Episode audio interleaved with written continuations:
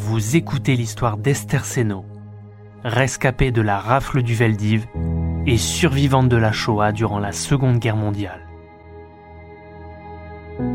Dans cet épisode, Esther nous explique comment elle a pu franchir la zone de démarcation afin de se rendre en zone libre au péril de sa vie.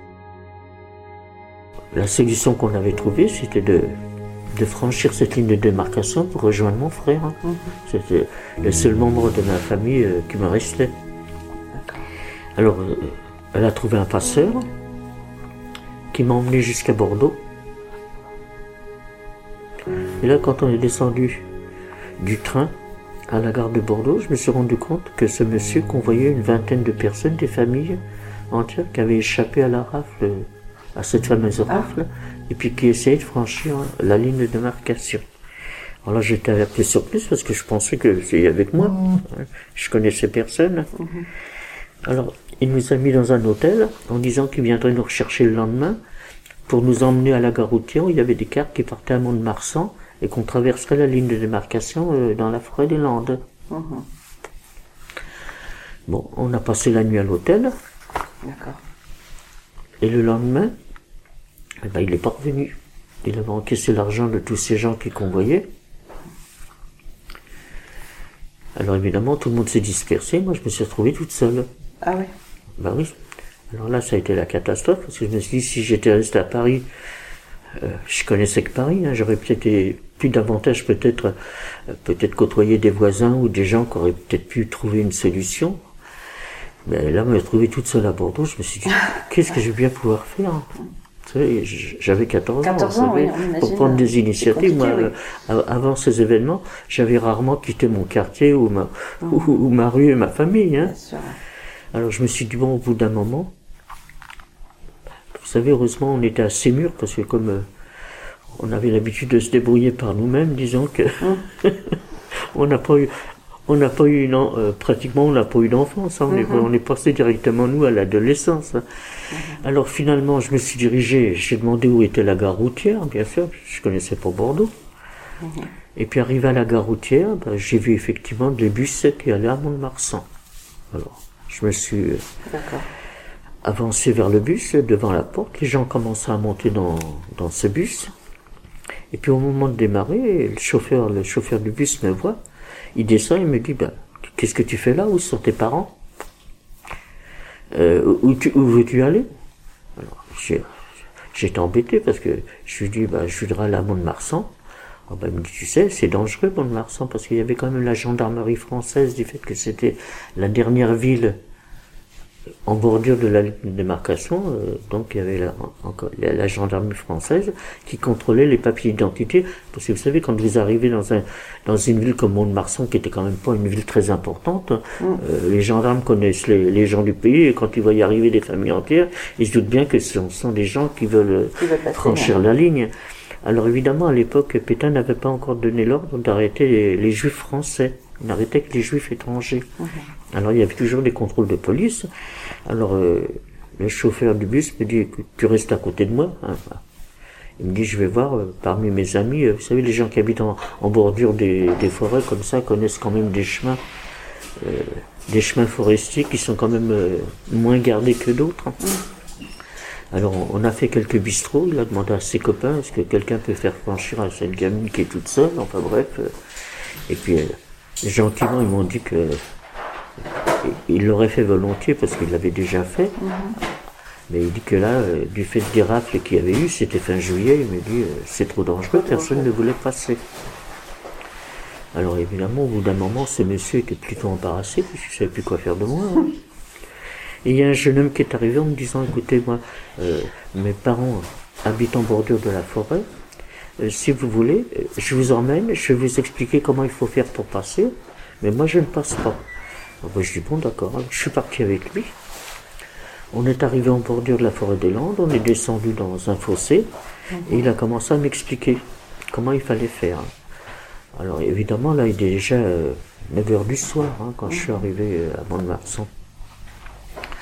Alors il m'a expliqué qu'il y avait une, une grande étendue découverte, on apercevait la forêt au loin, que j'avais trouvé une ligne de chemin de fer désaffectée, Et ensuite, il m'a expliqué qu'il fallait prendre tel chemin à droite, ensuite un autre chemin à gauche.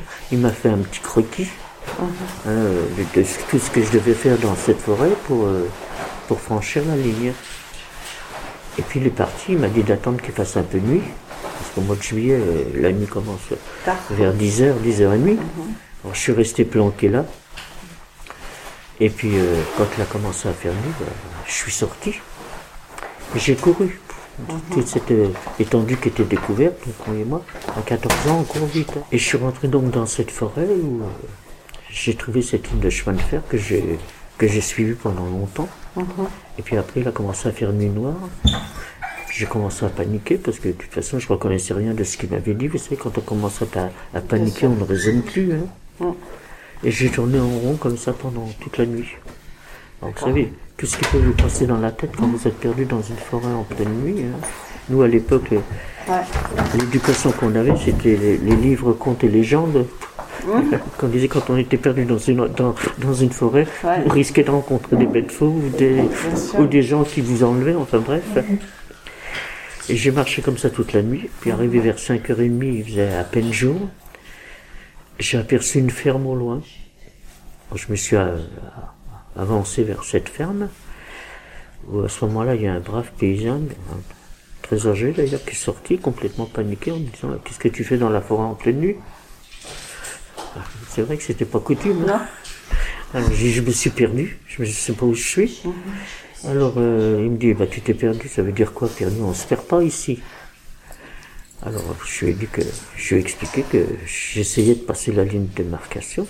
Alors je lui ai dit, mais je suis où là? Alors j'étais arrivé à Grenade sur la Dour, qui était dans la zone libre. Ah, vous étiez en zone Sans m'en rendre compte. Hein. Mhm. Alors il m'a dit, bah, tu veux aller où maintenant? Bah, Je j'ai mon frère qui est à Pau. J'avais aucune notion de où, se trouvait Pau. Mais enfin, j'étais dans la bonne direction, puisque ça avait été prévu que le passeur nous fasse passer la ligne, et puis qu'après, il nous aurait indiqué, il m'aurait indiqué le chemin pour aller jusqu'à Pau. Alors il m'a fait rentrer dans sa ferme, il m'a nourri, parce que ça faisait déjà 48 heures que j'avais rien mangé. Ah je me suis reposé, puis il m'a dit, bon, bah, si tu vas à la Pau, euh, il y a un car, il y a un car qui passe à 6 heures de l'après-midi.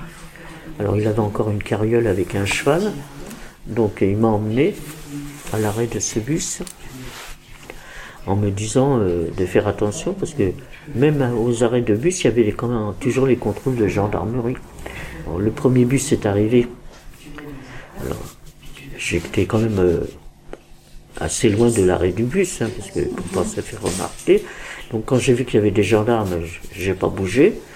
Et puis après, je me suis approché, il y avait un, autre bus qui arrivait une heure après. Alors une heure après, bon, il n'y avait pas de gendarmes, je suis monté dans le bus. Et ce monsieur m'avait quand même donné un peu d'argent pour payer le bus. Je suis donc arrivé à Pau. J'ai présenté à la caserne où était mon frère. Et en demandant après lui, quand il est arrivé, il était complètement ahuri en me disant Mais qu'est-ce que tu fais là? Euh, Qu'est-ce qui s'est passé? Euh, hein, euh, Parce que par la suite, alors je lui Il, était au courant de rien? Si, il, avait été au courant de rien, c'est parce qu'il avait eu contact avec sa femme et son fils. Donc, ils avaient placé ma belle-sœur, sa mère et puis sa sœur était donc aussi arrivés. mon frère avait été les récupérer à la ligne de démarcation. Donc ils avaient placé mon petit neveu dans une famille catholique à Pau.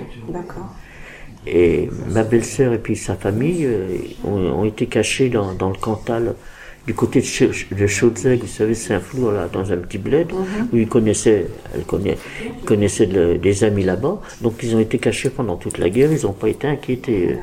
Donc euh, mon frère était au courant des arrestations, mais euh, il ne savait pas du côté de, mes parents euh, ce qui était arrivé.